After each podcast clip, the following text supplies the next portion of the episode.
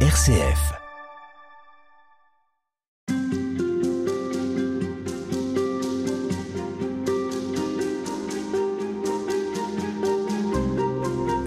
On poursuit euh, toute cette semaine euh, notre découverte de Jésus à partir de cet ouvrage intitulé Dictionnaire Jésus.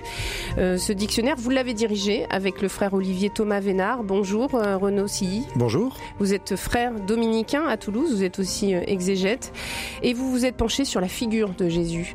Qu'est-ce qui fait qu'il a marqué son temps? Qu'est-ce qui fait que les hommes étaient attentifs à ce qu'il disait? Alors, très tôt dans l'évangile, selon saint Marc, on dit par exemple, quel est ceci un enseignement nouveau donné avec autorité? Et là, c'est vraiment la clé du charisme et de l'enseignement de, de Jésus. C'est-à-dire que il s'est approprié la tradition des anciens d'une manière nouvelle. Non pas euh, pour euh, des arguties ou son nombre, mais simplement pour manifester la présence de la parole de Dieu euh, qui est toujours vivante et efficace et qui remue les cœurs en profondeur. Et euh, il venait porter aussi à, son point d'accomplissement un certain nombre de, lieux attendus, en quelque sorte, si je veux dire, l'espérance du règne de Dieu, par exemple, l'espérance de l'ère messianique, hmm, l'espérance de la purification des péchés, euh, conformément à ce qui était prophétisé par le prophète Daniel. Tout cela, Jésus est venu vraiment manifester que cette écriture, qui, se cherche hein, à travers une multitude d'interprétations diverses, lui venait lui donner une sorte de cohérence actuelle dans un discours euh, fondé sur la miséricorde euh, euh, et, l'amour de Dieu. Ça veut dire que Jésus vient renverser ce à quoi on s'attendait il est celui qui surprend dans, ce, dans le texte qu'on va lire aujourd'hui. Il y a un échange de Jésus avec, euh, les pharisiens. Ça va être l'occasion pour lui de, décliner qui il est. Les pharisiens lui demandent, toi, qui es-tu? Euh, ça veut dire que Jésus, euh, malgré tout, continue d'interpeller, même s'il rappelle des écritures anciennes, il y a quelque chose chez lui qui surprend. Oui, c'est-à-dire qu'il il y a, c'est ce qui est très frappant, si vous voulez, c'est que d'un côté, il ne cesse de, rappeler à la loi de Moïse, à l'accomplissement des prophéties. D'une certaine manière, on pourrait lire tout son discours comme un canevas de citations scripturaires. Euh, et pourtant, il venait le, le, manifester d'une manière euh, nouvelle. Euh, alors, à quoi est-ce qu'on le voit? En particulier, il, il portait à son sommet l'exigence morale contenue dans la, loi de Moïse. Ça, c'est vraiment un point qui est irréfutable. C'est-à-dire qu'il avait su, si vous voulez, les Juifs étaient très conscients, par exemple, que dans la loi, il y avait des commandements rituels, et les autres qui étaient des commandements moraux. Et Jésus est venu relativiser les commandements rituels et au contraire porter euh, à son sommet l'exigence morale, de conversion du, du cœur, d'amour de Dieu et du prochain, l'exigence de miséricorde aussi bien sûr. Il est vraiment venu accomplir la loi, mais d'une manière qui était inattendue. Hein. C'est-à-dire en, en, venant euh, montrer que il est possible à l'homme de choisir le bien et de se faire pardonner du mal qu'il fait, euh, parce que telle est la volonté de Dieu.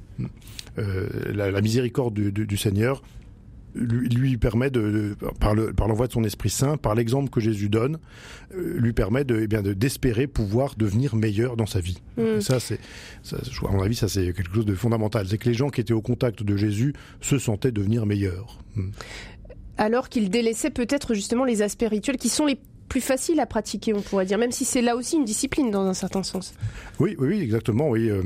Il les délaissait précisément parce qu'il montrait bah, que ces, ces, commandements rituels, ils n'ont pas leur fin en eux-mêmes. Alors que les commandements moraux, eux, expriment vraiment le choix du bien. Hein. Le, la proscription euh, de voilà du meurtre, euh, de l'idolâtrie, des choses comme ça, euh, des points sur lesquels Jésus vraiment Jésus est venu apporter une, une, une exigence très grande, mais aussi le moyen de l'accomplir puisque on voit bien que le, le, sermon sur la montagne, qui est le grand discours sur la morale de l'alliance nouvelle, est absolument incompréhensible si on ne se dit pas que c'est Jésus le premier qu'il a observé. En particulier lorsque le, lorsque le sermon sur la montagne dit On vous a dit euh, tu aimeras tes amis et tu détesteras euh, tes ennemis, eh bien moi je vous dis, vous aimerez vos ennemis. Hmm. Eh bien, qui est-ce le premier qui a mis ça en pratique? C'est lui. voilà. Et, et, les gens ont compris que, du coup, cette exigence morale, avec lui, c'était plus simplement un idéal inaccessible. Mm. C'était véritablement quelque chose qui était à notre portée Et euh, ça, à notre dire- portée, avec Dieu et en suivant Jésus. Voilà, bien sûr, c'est bien entendu. Ça ne ça prend pas de sens comme une espèce de, de commandement, impé- comme un impératif catégorique euh, qui serait imposé comme un truc écrasant de l'extérieur. Non, ça, ça prend tout son sens dans l'amitié avec le Christ et dans le don de l'Esprit du Seigneur qui, qui renouvelle toute chose.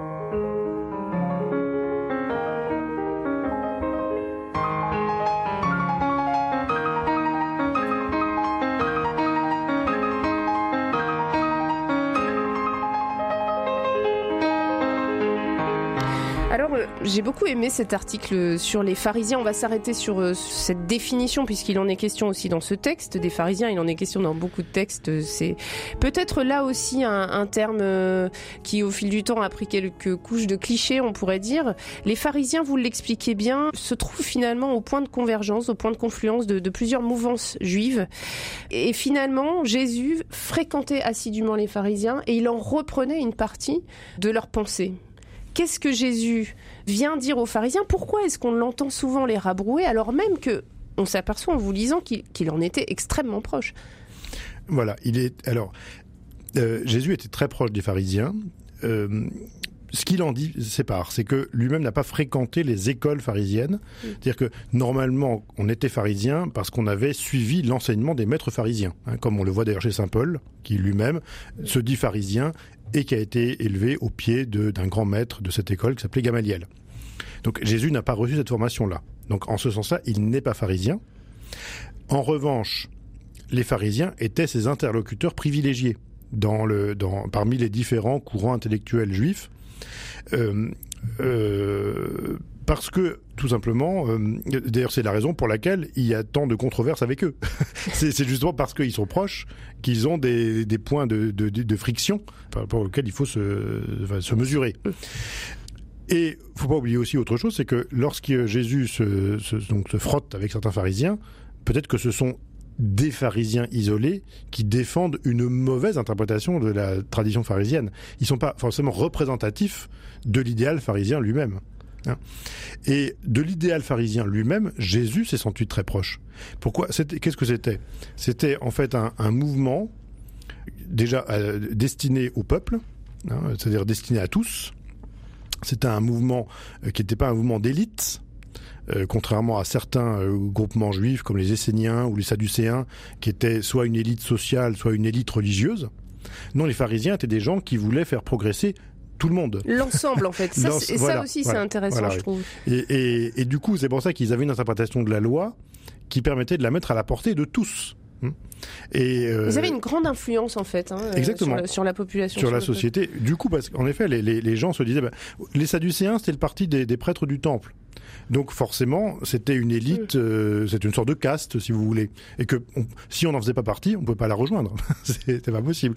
C'était une sorte d'aristocratie. Ça, c'est Hein les Sadducéens. Les Sadducéens, voilà. Là où les pharisiens, eux, étaient beaucoup plus mélangés. Bah, disons que les, pha- les pharisiens, euh, il y avait une élite pharisienne, bien sûr, mais néanmoins, c'est- elle était ouverte, cette élite pharisienne. Mm. C'était pas une caste aristocratique fermée. Euh, Il y avait une sorte de méritocratie qui pouvait faire devenir, euh, de- devenir pharisien, parce que, encore une fois, le- la manière dont ils interprétaient la loi, avec à la fois des exigences, mais aussi un- une, con- une conscience très forte des limites aussi de, de, de chacun, eh bien, rendait la loi de Moïse applicable. Hein. Euh, ça en faisait une véritable loi de vie, une règle de vie qui permettait de progresser moralement euh, dans sa famille, dans ses relations sociales, euh, dans la politique. Bon, Eh bien, du coup, cet idéal, et- et il était très élevé puisque c'était quand même l'idée, c'était malgré tout de conformer sa vie à la Mm. loi de Dieu. oui, c'est pas. euh, Mais alors, si, si cette image est si euh, négative euh, dans, ce, dans ce dictionnaire, il est expliqué que c'est parce qu'il y a pratiquement une médisance de la part des évangélistes ou- bah, disons que, en fait, euh, qui mettent en avant alors l'amour de l'argent, la malveillance, euh, un enseignement parfois douteux, euh, de l'oppression de pauvres. ça, si vous voulez, c'est l'expression d'une situation ultérieure, hein, qui n'est pas celle du vivant de Jésus. C'est au moment où, pour le coup, les, les positions se sont durcies entre le mouvement chrétien naissant et ces mouvements juifs qui refusaient que Israël aille dans la direction du christianisme. Mm. Or, cet Israël qui a refondé le judaïsme au moment des grandes perturbations après la guerre juive, etc., s'est appuyé sur les pharisiens. Et donc, dans à ce moment-là, si vous voulez, l'interprétation pharisienne de la loi elle est devenue incompatible avec euh, le christianisme. Et donc à ce moment-là, les, les, là, les, des oppositions, voilà, des oppositions réelles, euh, et, là pour le coup, qui ont dû se produire dans les jeunes églises, euh, dans les synagogues également, dont nous avons quelques traces dans les actes des apôtres.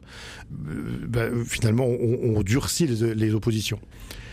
Comment est-ce que Jésus va à la fois s'approcher des pharisiens tout en, tout en allant beaucoup plus loin qu'eux? Je dirais, d'une part, c'est que les, pharisiens euh, ne reniaient pas du tout les commandements rituels, euh, plutôt ne les relativisaient pas comme Jésus. Ils en faisaient une sorte de, comment dire, de discipline corporelle préparant une observance plus parfaite de la, de la loi morale. Hein. Comme une sorte, si vous voulez, de la ritualité en tant que telle, il la considérait pas comme une finalité, mais comme une sorte de, euh, de préparation du corps et de la, des habitudes corporelles mmh. aux dimensions éthiques de la loi. Hmm. Il y, a, il y, a, un point vraiment de, de, de pureté, en fait. Voilà, c'est ça. Exactement, de pureté. Et là, il y a, une, il y a un point qui, qui les sépare de Jésus. Parce que forcément, dans cette, euh, dans cette conception quand même où la, la, la pureté est comprise comme un chemin objectif vers l'observance morale, ben forcément, les impurs euh, se retranchent de cet idéal-là. Hmm. Alors, les pharisiens, justement, avaient conscience des faiblesses, et donc ils proposaient des, aussi des manières d'essayer de, de, de, se purifier, hein, même pour les impurs. Mais néanmoins, on voit qu'il y avait quand même des états objectifs d'impureté rituelle qui excluaient de facto de, du projet qu'il qu'il voulait, qu'il défendait. Or, là, de ce point de vue-là, Jésus a une position très différente. voilà. Et, euh, et, qui est plus, mais, mais que lui-même défend au nom de, de, de la loi elle-même. Merci beaucoup, frère Renaud. on est obligé déjà de s'arrêter, on vous retrouve demain.